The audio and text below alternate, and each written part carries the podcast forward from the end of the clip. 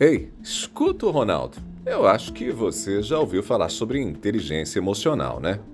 Sabia que alguns estudiosos consideram que a inteligência emocional é responsável por 80% do sucesso profissional? Pois é, 80%. E é por isso que eu quero falar sobre esse assunto tão importante e como ele pode impactar a sua vida, a sua carreira, o seu dia a dia. Gente, a inteligência emocional é a cola que permite conectar e criar relações saudáveis entre as pessoas. E a gente não está falando aqui apenas das relações pessoais, mas as profissionais também. Imagine um ambiente de trabalho onde o respeito e a empatia prevalecem, onde os conflitos são solucionados de maneira eficaz e positiva, onde cada pessoa entende e respeita o sentimento dos outros. Isso parece um ambiente produtivo, não é verdade? Por outro lado, agora pense. Pense no local onde as pessoas agem por impulso, onde os conflitos são constantes, onde tem sempre gente discutindo. Esse parece ser um local complicado, né? desgastante, difícil de trabalhar. E sabe qual a diferença entre esses dois ambientes?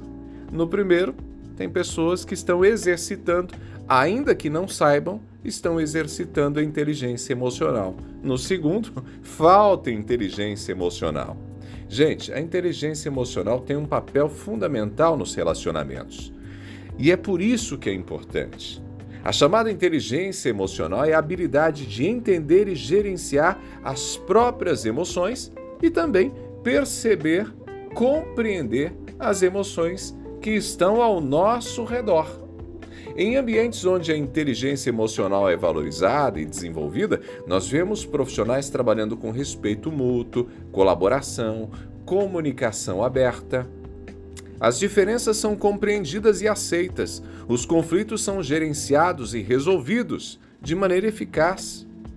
Por outro lado, quando a inteligência emocional é negligenciada, os conflitos podem se tornar mais frequentes e destrutivos, prejudicando a produtividade e o bem-estar geral da equipe.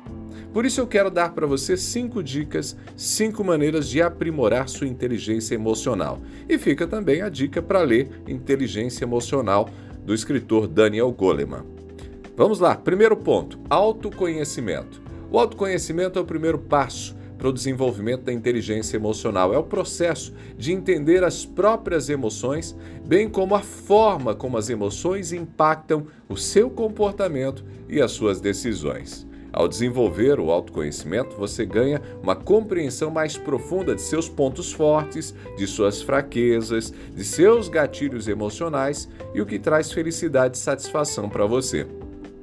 Segundo ponto, expressão emocional. A expressão emocional saudável é outra característica da inteligência emocional. Isso significa ser capaz de comunicar efetivamente suas emoções de maneira que seja apropriada ao contexto e que respeite os sentimentos das outras pessoas. Isso não significa simplesmente desabafar, tá? Não é só desabafar, não. É comunicar suas emoções de uma forma que seja útil e construtiva para você e para os outros. Às vezes, desabafar pode ser um tiro no pé. Terceiro ponto: relações interpessoais. A habilidade de se relacionar com os outros de maneira eficaz é um aspecto fundamental da inteligência emocional. Isso envolve empatia, que é a capacidade de entender e compartilhar os sentimentos dos outros, além de habilidades de comunicação e de resolução de conflitos. Mais um ponto: tomada de decisões.